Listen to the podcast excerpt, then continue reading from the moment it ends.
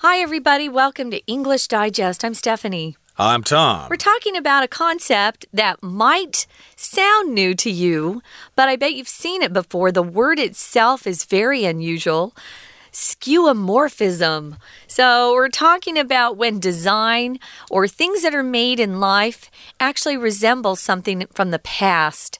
Sometimes it's done to help uh, older people feel comfortable with new technology, or maybe it's just because people have fond memories of the things we had long ago. We're going to talk about um, going beyond the digital world. We kind of focused on that in day one, but day two has a different things that we're going to discuss, different design objects. Yep, uh, lots of uh, there are lots of examples of things besides computers that uh, we can discuss, which we'll do today, as you said. So let's get to it. Let's read through the contents of our lesson, and we'll be right back to discuss it.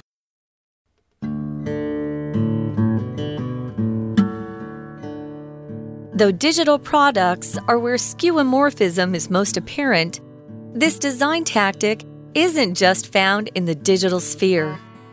Real world objects also retain obsolete features that imitate the earlier, functional versions they were modeled on. Blue jeans, for example, have a smaller pocket that was originally intended for a pocket watch, although such watches have been out of style for a century. They also have brass rivets at pocket corners, which would have previously reinforced the seams, but are now unnecessary thanks to modern stitching techniques. The sound of a revving engine in an electric car or scooter is also skeuomorphic, as its only purpose is making the vehicle sound like its non electric predecessors.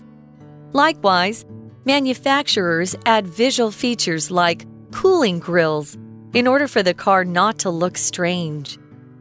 Even early cars kept the boxy shape and wooden panels of the horse drawn carriages they were replacing. These features helped to attract potential purchasers by speaking a visual language they understood. Steve Jobs had a fair point that skeuomorphism helps people comprehend new products easily and is thus valuable for those who are new to certain features. However, this design approach isn't universally liked. Many designers find it lazy to rely on skeuomorphism, as it restricts creativity by demanding realism. It can also result in impractical design, when the features being imitated from the original item limit the new product's flexibility.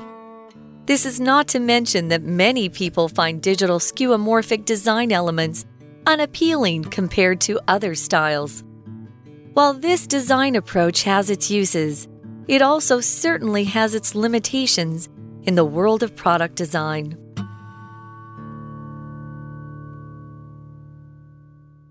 Okay, let's continue to talk about skeuomorphism when art imitates life. And remember, we were talking about how apps on the screen of your phone are represented by these little icons, and there'll be pictures of devices in the past. And even though these devices are not being used, when you use your smartphone, they still kind of let us know what the function of the program is. That's basically what skeuomorphism is, but it also applies to other things in life, as we're going to talk, uh, talk about today. So here our lesson begins on the second day of our lesson here. Though digital products are where skeuomorphism is most apparent, uh, where it's most obvious, this design tactic isn't just found in the digital sphere. So I did say apparent here. That just means it seems to be the case. It seems obvious. Uh, yes, it seems to be most apparent that digital products are where you see skeuomorphism the most. It's most apparent there. It's most mostly clear there. But it isn't only found in the digital realm or the digital sphere. Now, the word sphere does refer to a circle that is three dimensional, like the Earth is a sphere or you know a tennis ball is a sphere but in this particular case it just refers to the world of computers Yeah, you can use fear, though, to talk about um, the world of something, you know, in the in the pottery sphere, sometimes people will use it like that too, like in the pottery world. So instead of saying world, they might say sphere. So, yeah, it's kind of an interesting thing. You might see that sometimes. Real world objects also keep, that's what retain means to keep, obsolete features that imitate the earlier functional versions they were modeled on. Something's obsolete, it's no longer produced. Maybe it's out of date, it's not used much anymore. I still have some cassette tapes in my apartment that are pretty much obsolete nowadays. Um, I had to find someone who still had a cassette tape player that could turn them into a digital form for me. Thank goodness. So, yeah, these are obsolete features that imitate or look like the earlier functional versions. If something's functional, it works right. You can actually use it. Um, I have a tape recorder, a tape recorder, a tape record player, tape recorder player. How do you say that? Tape player, maybe? A tape player. Well, yeah, but it has to be a cassette tape that is still functional it still works. So, functional can also mean something is working the way it's supposed to. Now, a version, you guys see this word a lot. Uh, we have different versions of software, we have different versions of reports you might write for class. Your first draft is one version, you might make uh, a, a second version, and then the final version is the one you turn in. So, it's just one of several that you produce, and hopefully, the versions as they um, as they change over time get better, but who knows? Not always, huh? Uh, yeah, of course, there's going to be a new version of Windows coming out soon, or maybe it has already come out uh, after this uh, program is aired. But I guess that's uh, Windows 11, right? That's the new version of Windows. But uh, we've got some functional versions of various various things that we're going to talk about. Let's talk about blue jeans, for example, or as you guys say, niozai ku. Uh, blue jeans, for example, have a smaller pocket that was originally intended for a pocket watch although such watches have been out of style for a century. So before wrist watches, people had pocket watches, which they carried with them, and if they needed to know the time, they would pull it out of their pocket and it would be attached uh, to uh, their trousers, I guess, a with chain. a chain. Yeah. There'd be a chain there. Mm -hmm. So mm-hmm. actually, I was given a pocket watch uh, from my grandfather many years ago. Really? I guess it might be worth something. I don't know. Cool. But in any case, there's a little pocket. I think it's inside the right front pocket. There's a smaller pocket inside that pocket. Mm -hmm. That was designed for a pocket watch, and nobody uses those anymore. And that uh, pocket in there is too small for your smartphone. Although I have found a very useful use for that. I can put earplugs in that little pocket because I usually wear earplugs when I'm out in Taipei. It's just so darn noisy out there. Yeah, that's a good use for that pocket. It's tiny. I remember when I was in college, I, I wore uh, 501s, those are Levi's uh, jeans, uh, to school almost every day, and I would put coins in that little tiny pocket. And I would buy things in the vending machine to eat. That's what I use that pocket for. They also have something called brass rivet rivets. Uh, they're little brass kind of buttons uh, they're not really a button, but that's kind of what it, it looks like. And they are found at the pocket corners. Now, originally, they were supposed to make the seams, that's the stitching, stronger so that the seams wouldn't rip so easily. Back then, uh, the sewing machine had been invented, but it was fairly new and it didn't have all of the, as we say, bells and whistles, all the cool uh, features that we have today. So they would put these brass uh, metal objects on the pocket corners to keep the seams from ripping. Now, here we're using the, the word reinforce. If you reinforce something, you make it stronger. It doesn't have to be an object. Maybe you're a teacher and you want to reinforce what you've been teaching, so you'll review it again. Make sure the kids understand it. That's also uh, the meaning of reinforce. So, here, previously reinforced, past tense, the seams. Uh, but now this is really unnecessary thanks to modern stitching techniques, but now we think they look cool. So, in particular, uh, Levi's, which is the first company that actually produced blue jeans, um, they're the ones who still have these brass rivets and these little pockets. Now, other companies who produce blue jeans don't necessarily have those features. Uh, exactly, but I guess you can still find them on the Levi's jeans, mm -hmm. and they're kind of fashionable and they look cool. So even though they are un unnecessary, even though they are no longer useful, they're still there because they look cool. And of course, we've got the uh, stitching technique so the seams can stay together. A seam, of course, is where one piece of cloth meets another one and they have to be sewn together. Now, in the next paragraph here, it says the sound of a revving engine. Mm, mm, in an electric car or scooter is also skeuomorphic, as its only purpose is making the vehicle sound like its non electric predecessors. So we're talking about an electric car or an electric scooter, okay? And yes, they are silent. Sometimes you hear them coming, but that sound is totally artificial. That sound is not necessary for the operation of the electric car or of the scooter. It just makes the vehicle sound like its predecessors. A predecessor is something that came before, so of course, gasoline powered cars were the predecessors of electric cars.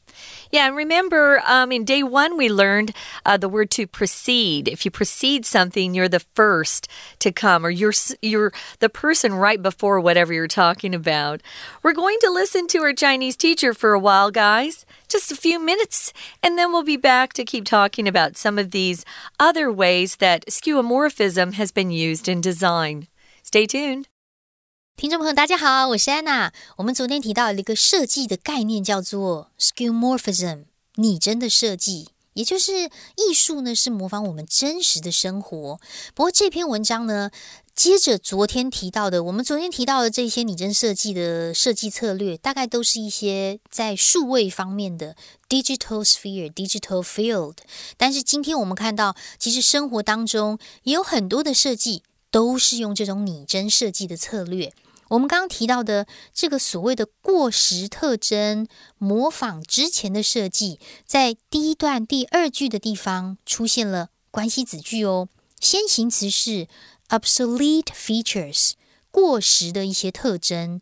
后面的 that 一直到句尾的地方先左右挂号。那么它是一个限定用法的关系子句。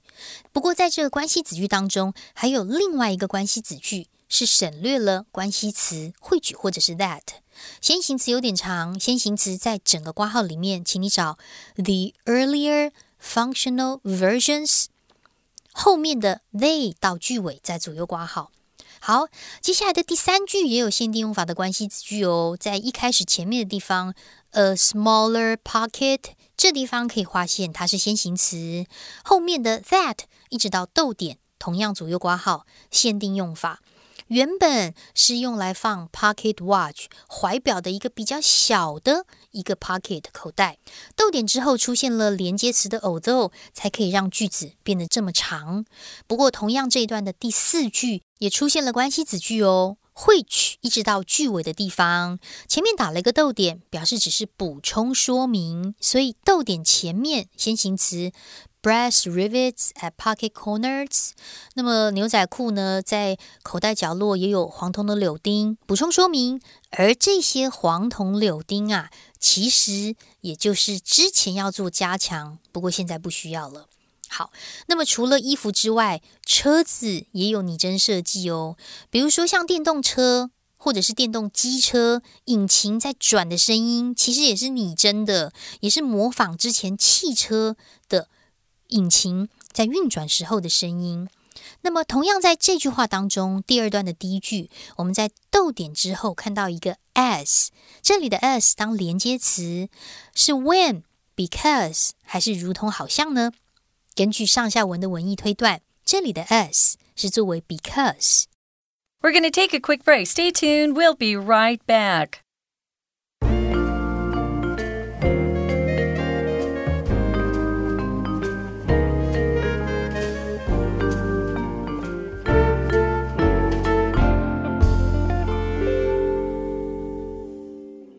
Okay, let's continue to talk about skeuomorphism. We talked about some examples in the real world.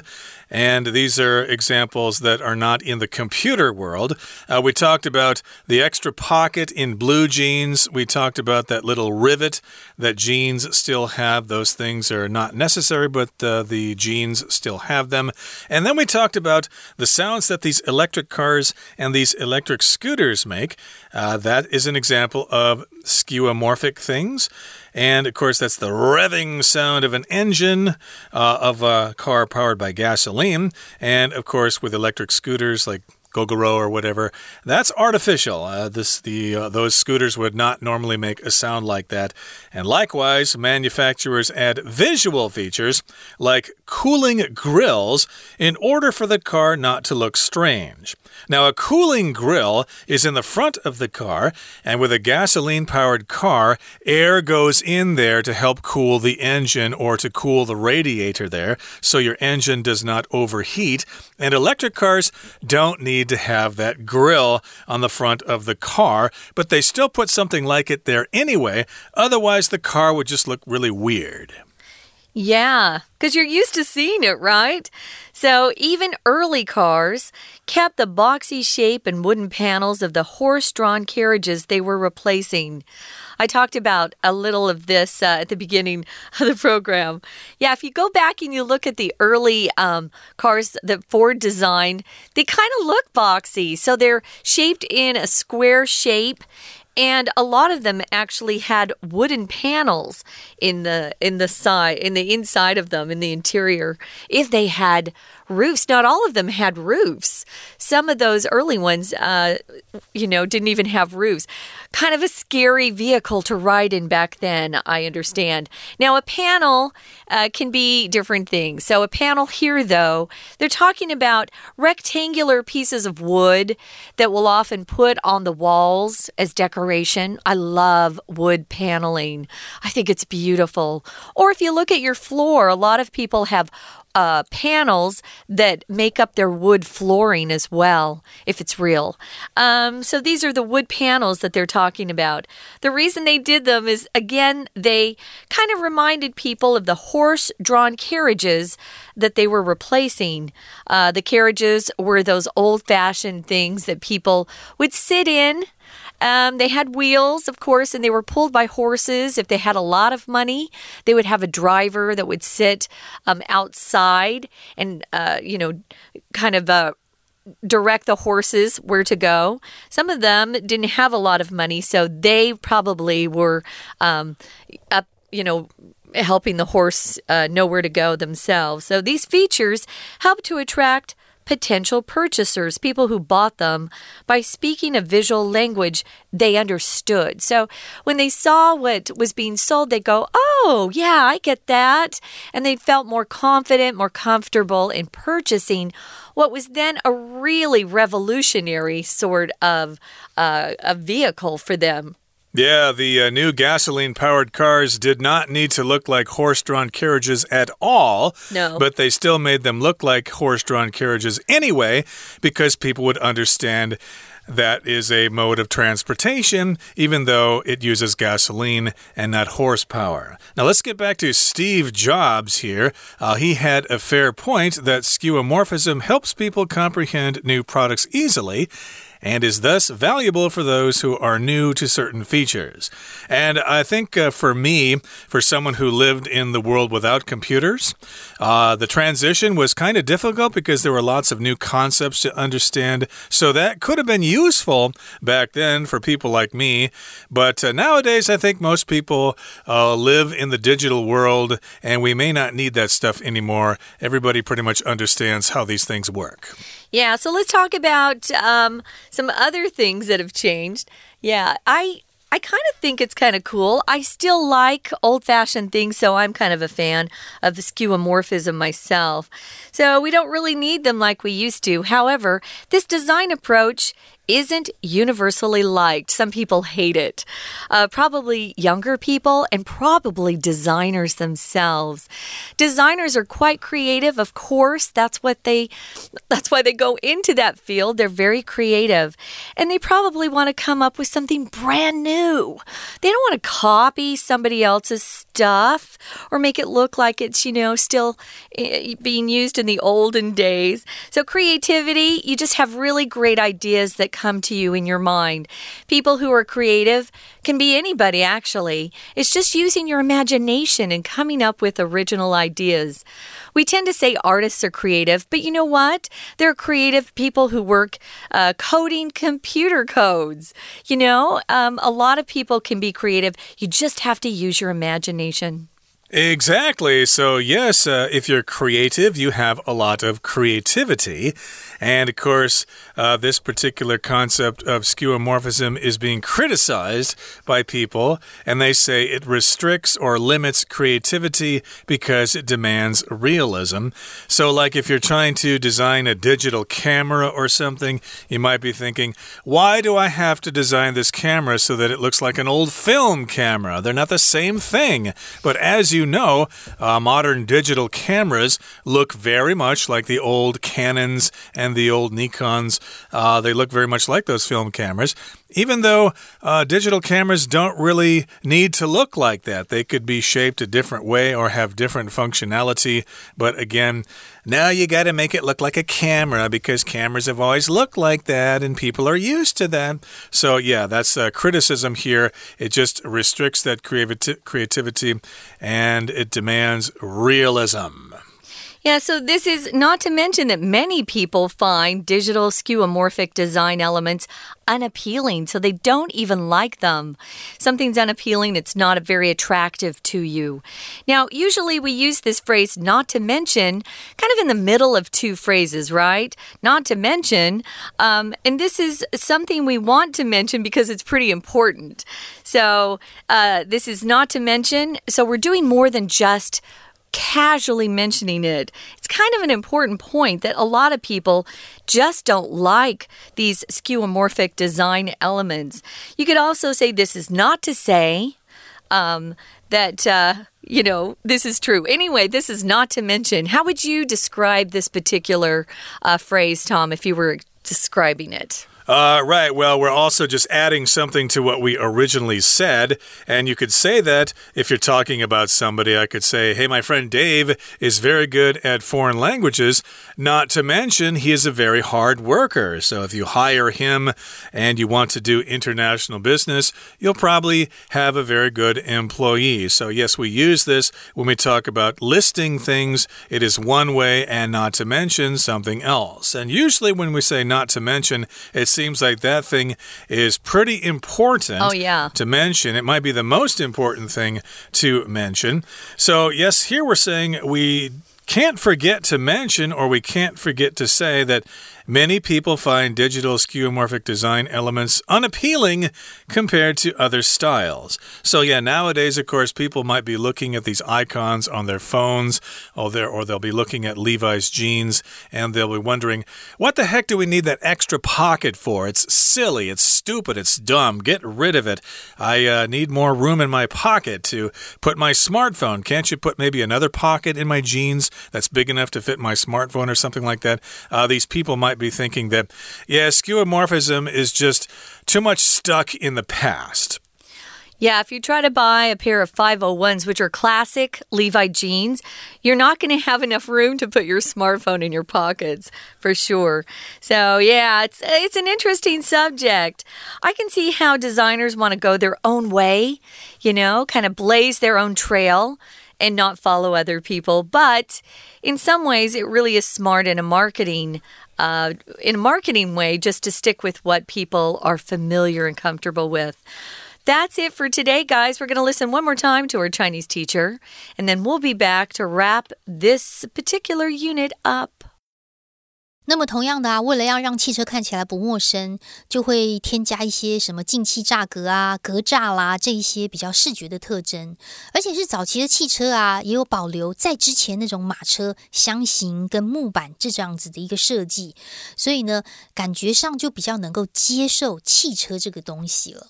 在第二段当中，我们特别注意一下，第三句也有两个关系子句。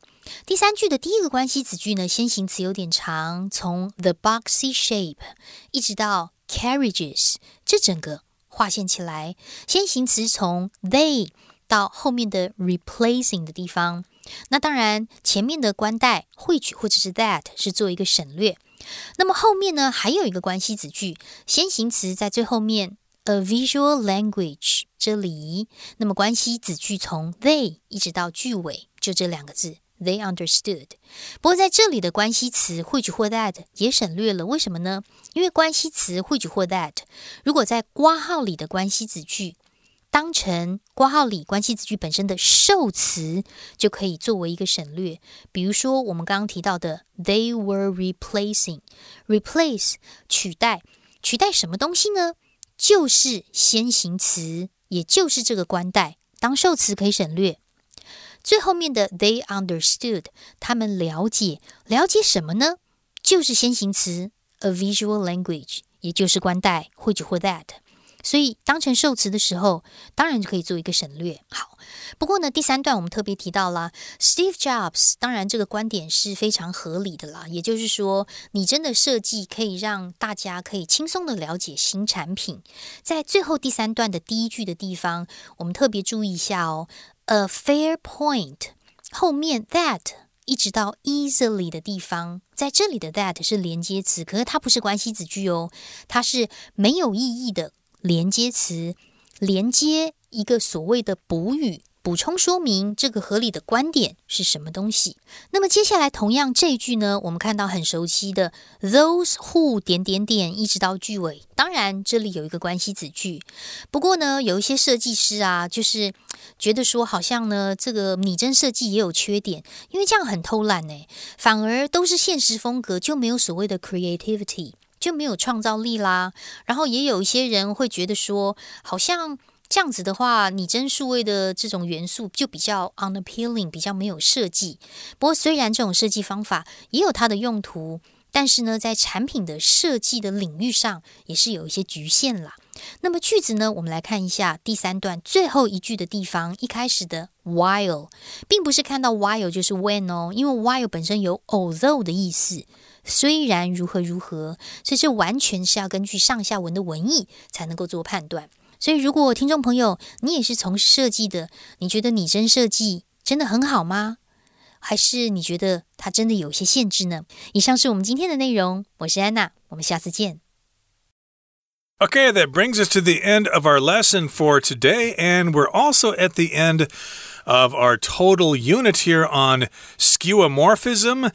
And hopefully, you all know what this word means and you understand the concept. And I think this might be very useful for those of you who are entering the world of design. And it is very important to know that this is going on. And maybe you like it, maybe you don't, but in any case, it's still around and still very important. Please join us again next time when we talk about another fascinating subject for your listening pleasure. From all of us here at English Digest, I'm Tom. I'm Stephanie. Goodbye. Bye.